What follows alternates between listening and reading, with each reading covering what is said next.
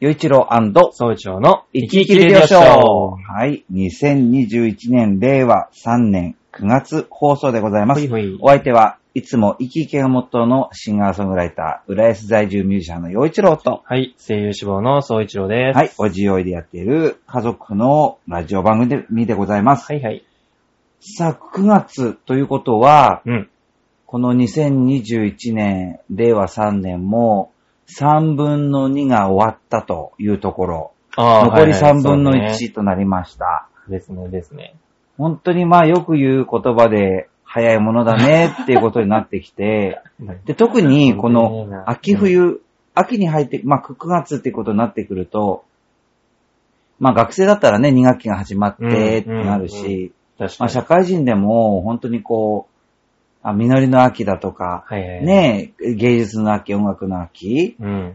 スポーツの秋、いろんなことを言いますよう。んうん。で、こう、学校行事振り返っても、割と秋って。まあ遠足があります。まあうん運動会がある地域も多いと思うし、だね。うん。確かに。高校だったりしても、その、なんだ、学祭みたいなのがあったりね。うんやっぱりね、修学旅行があるというところもあるでしょう。で、社会人も、やっぱりそれ、まあ、こう、なんか忙しい時期、うん。うん、やっぱり秋だとこういろんなイベントが多かったり、うん。それからこう、クリスマスに向かって、えー、年末年始に向かってって、こう、どんどんこう、せわしくなってくる。そうだねん。だから本当にこの9月からの4ヶ月は特に早いんだよね。あっという間年末まで本当にあっという間に。でもね、やっぱりこの声優志望のそうちゃんとしては、まあ去年はその12月にこう、えーお芝居の発表っていうのがあったと思うんだけど、今年もあるのかな？いや、今年は、もう12月はオーディションまみれの。あ、そっかそっかそっか。だね。そうね。もう連日オーディションの。ね、今ね、その、えー、まあ、声優というくくりで、えー、その、えー、タレントになるための、まあ、修行のみといううん。状態だからね。うん。だから、こう、その先を見据えて、えーみんな動いてる時期ってことだよね。ねもうみんな時間がないよーって言って大慌てしてる時期だね。ねそうだよね。うん。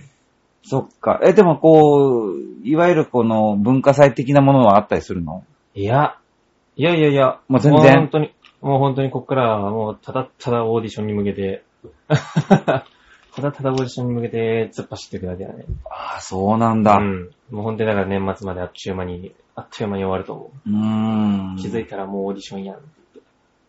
えーそれこそ、まあちょっと秋の話しちゃったけど、うん夏はなんかいい思い出作れた？あ、夏は、えっと、友達とうんプールに行って、うんうん。あの、ゴリゴリに日焼けをし、おー肌が痛くなって帰ってきた。あ、プールなんだ。あの海じゃなくてプ。ールプール。やっぱこの、まあ今、え首都圏は緊急事態宣言中ってことなんだけど、うん。それはなんかこう、やっぱり、なんていうのかな、対策なあり、人は少ないとか、そううそうそう、ちゃんと対策をしたとこ行って、だけど、その日結構、あ、なんか、ひあれ、曇りの日の方が。日焼けしやすいみたいな。あ、そうなんだ。そう。で、ともあって、で、なんかその日はもう曇りと、せ、もう日本晴れが、あの、交互に来て、ほー。もうずーっと入れ替わりで天気が変わってたから、うんうん。もう、背中やら首やら、うん。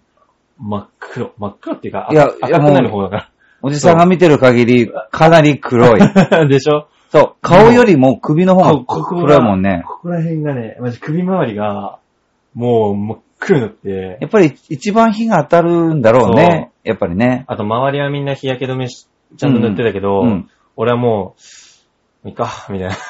あのね、あの、日焼け止め塗っても、日焼けはするわけ。だから、あのね、なんていうのか割とな。あまあ、下、みんなもみんなで一応日焼けしてたけど、やっぱダントツで。だよね日焼け止め塗ってない俺がダントツで、そう黒くだからね赤く、痛く。一応言っとくと、あの、一応、こう、日焼けしたくないなと思ってても、塗ってても日焼けするから、うん塗っとって損はないかも。ってことは言っとくよ。うん。全然、全然もう、どうせ焼けるし、いっか、みたいな。いう気持ちになるけど、そうで、それで言ったらもう痛い痛い。でしょ？シャワーが痛い。そう。だから、多分ね、日焼け止め塗ると、ちょっとそれが軽減されるからそう。うん。あー、やっぱ塗らなあかんないなって思いそうそう、ちょっとおすすめしておくよ。うん。というような感じでございます。皆さんはどうですか？この、夏今年ね楽し。うんん、夏楽しみましたかね？ね。では早速いただいたお便り、おね、お便り、お便りを頼りに、え番組進めていこうと思います。えー、少し久しぶりになりますね。猫ザネの猫娘さんからいただきましたので、はいご紹介していこうと思います。えー、そうですね。はい、お久しぶりのメールです。うん本当ですね。お元気ですか？えー、先日ワクチン打ちました。はいはい。浦安市は自治体ではかなり優秀だそうで、かなり早い段階段階で市民に行き渡るそうですね。ね。甥っ子が寿司屋でバイトしてるので、うん。早速行ってこようと思います。それでは、という。あ、いいですね。おー。うーん。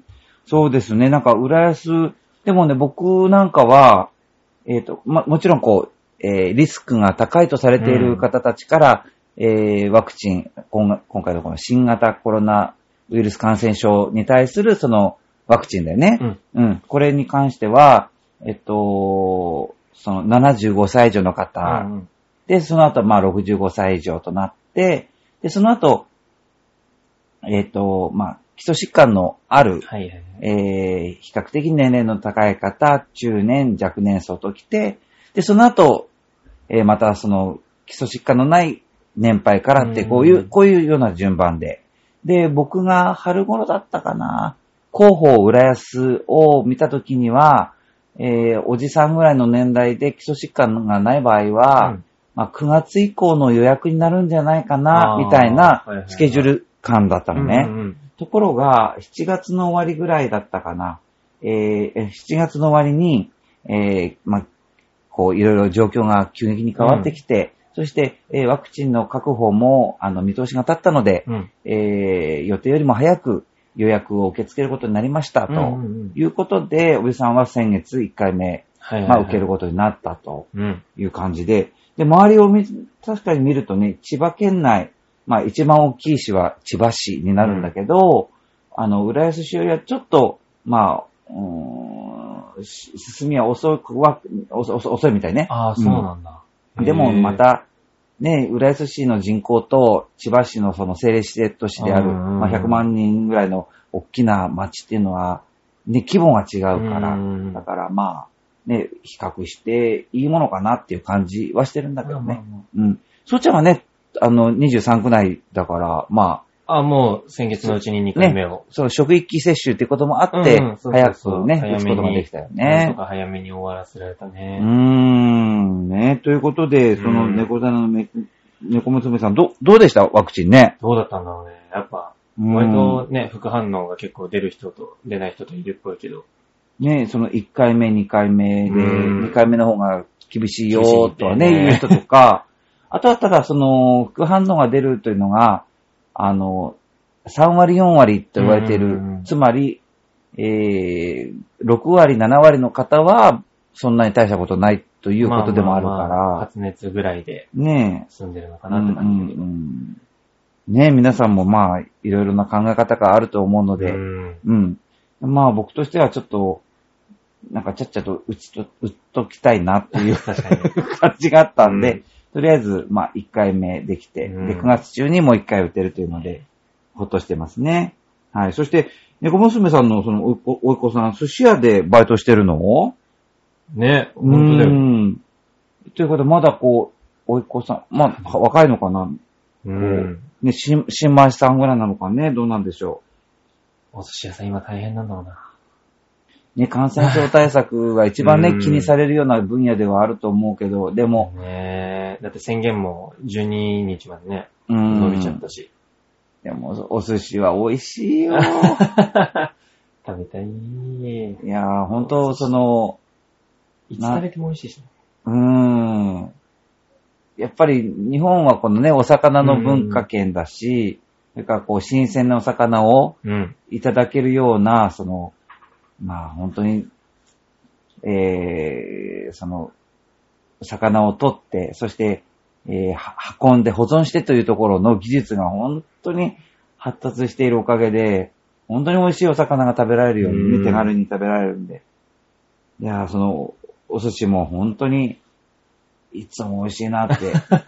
で、まあ、おじさんね、その、j イコムぐるっとプラス、市川浦安の、まあ、パーソナリティをやらせてもらっていて、で、浦安のその、まあ、そのテレビのスポンサーが、えー浦安駅前の牧和寿司さあ、へえ。んスポン。サーさんに。そう。おお。大変お世話になっていて、うんで、もちろん何回もね、あの、お寿司を食べさせてもらってるんですけど、まあ、美味しいですよ。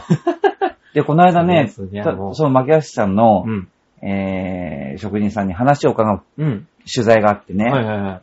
で、その方に、本当は予定になかったご質問を僕がして、うん。どうして寿司職人になったんですか？って聞いたの。そしたらね、その方は、うん。もう寿司職人になってもう20年、30年の人の大ベテランで、うん。で、寿司屋になったのは、寿司屋になろうと思ったんじゃなくて、もう早く親元から独立をしたかったんですって。あ、その方がはいはいはで、すぐに独立をしたい。い。うん。ということは、親元にいたくない。うん。まあ、親元にいたくないというか、その親元出て。そう。出て、独身寮に入るような、はいはいはいだから本当に、えっと、本当に独立する、うんうん気持ちが強かったんだろうね。だから、その、えー、独身寮があって、こう、ど、どこが働けるかなと思って、そこを探した時に、まあ、ピンときたというか、ご縁があったのが、うん寿司屋だったんだって。それで？そう、それで入った。おお。でも、それでもう20年、30年やってきて、うん。で、まあ、こうやってね、そういうきっかけで始まって、ね。どういう時に幸せですかって聞いたら、うん。やっぱりその、お客さんが喜んでくれるっていう時に、やっぱりこの仕事やってようかな,、って思いますっておっしゃってるから、やっぱり、ああ、人、素晴らしい人だなって。職人さんはもうう、ん。みなすべからく。ね、この自分の、ね、こう、独立しようっていう気持ちからそこに入って、うん。別にす寿司に、なん特別な思い入れ最初はね。あったわけじゃないけど、一番最初はね。でもやっぱり人の気持ち、心を、人の、うん人の顔を笑顔にするっていうのが、あの、楽しいんだっていうのが、嬉しいんだっていうのはね、素晴らしいなと思いましたよ。うんね、きっとね、そのね、猫娘さんのおい子さんも、ね、素敵なね、職人さんになるといいですよね。うーん。はい、ということで、えー、こ一瞬目はこれぐらいかな？なんか、そうちゃんなんか言いたことない？大丈夫？来週は自分誕生日です。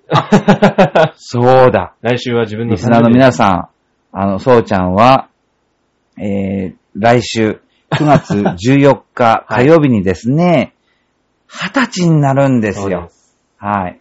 なので、ちょっと、ぜひ、そうちゃんに対してはいのメッセージを送っていただきたい。ご紹介は10来月、月そう、にね10月になっちゃうんだけど、ね でもぜひね、あの、そうちゃんへのメッセージ、よかったら、本当に送っていただきたいよかったらお気持ちだけでも。はい、よろしくお願いします。最後の10代なんでね、この、この今週の放送が。本当だよね。今週の放送が最後の10代なんで。か、もう成人しちゃうんだもんな。そうです。来週から総一郎は20歳なんで。はい。皆さん、ぜひお願いします。はいということで、陽一郎と、総一郎でした。また来週。